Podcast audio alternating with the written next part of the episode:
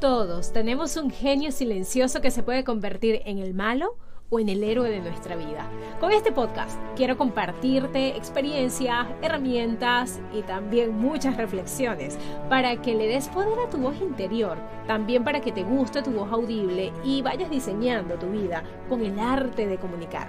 Haz que tu genio silencioso se convierta en el héroe de tu vida. Hola, soy María Andrea Varela, neurocomunicadora y autora del libro Amarnos, Matarnos o Aceptarnos.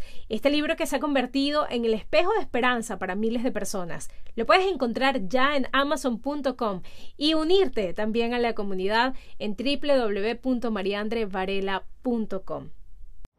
¿Cómo amanecen? Un nuevo comienzo, hoy es un nuevo día, un nuevo comienzo. Y en este nuevo comienzo vamos a considerar algunas cosillas que escuchamos ayer en el mensaje. Me imagino que cada quien se quedó con algo del mensaje. Yo me quedé con el, hey, no está permitido ciclarnos en el luto. No está permitido ciclarnos en el luto, bebé, porque estamos en un nuevo comienzo. estamos viviendo una nueva vida. Abrazar lo nuevo significa cambiar no solamente la situación, sino cambiar el comportamiento, la conducta, la forma en la que hablamos. ¿ok? Todo eso cambia cuando algo se termina, cuando perdemos algo.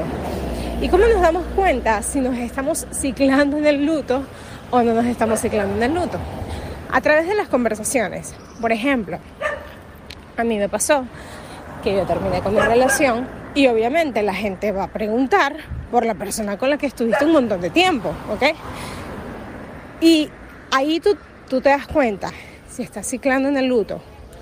No solamente la forma en cómo respondes, sino también la forma en cómo te sientes cuando respondes. Entonces te preguntan, ay, ¿y qué pasó con esta situación? O, oh, ¿qué pasó con esta persona? Buenos días. Entonces tú vas a responder y cómo te, cómo te sientes tú al responder eso. Ahí tú te vas a dar cuenta si estás ciclando en el luto o no está ciclando en el luto. Muy bien. Nos damos cuenta de que no estamos ciclando en el luto, de que en verdad es un nuevo comienzo. Fabuloso. Para poder vivir este nuevo comienzo, mírate al espejo y empieza literalmente a decir, hoy es un nuevo comienzo. Y voy a vivir este nuevo comienzo de esta manera. Voy a vivir este nuevo comienzo eh, hablando más seguido con mi familia. O voy a vivir este nuevo comienzo em, haciendo pausas activas más seguido y respirando profundo. Voy a vivir este nuevo comienzo cuidando mi alimentación. Voy a vivir este nuevo comienzo cuidando mi alimentación y no decírselo a nadie.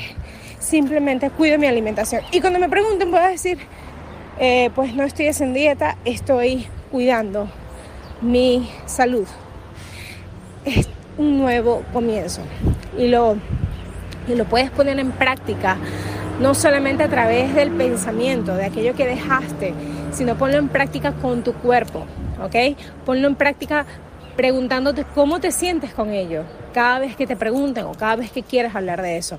Y además, y además, ponlo en práctica con una acción pausas activas, alimentación, respiración y vive el nuevo comienzo abrazándote frente al espejo para que puedas sentir vitalidad y algo diferente, no solamente fuera, sino dentro de ti. Gracias por estar, gracias por compartir este espacio íntimo conmigo. Recuerda volver mañana con tu cafecito, tu tecito o con tu acompañante favorito para que sigas transformando tu diálogo interno mientras diseñas tu vida.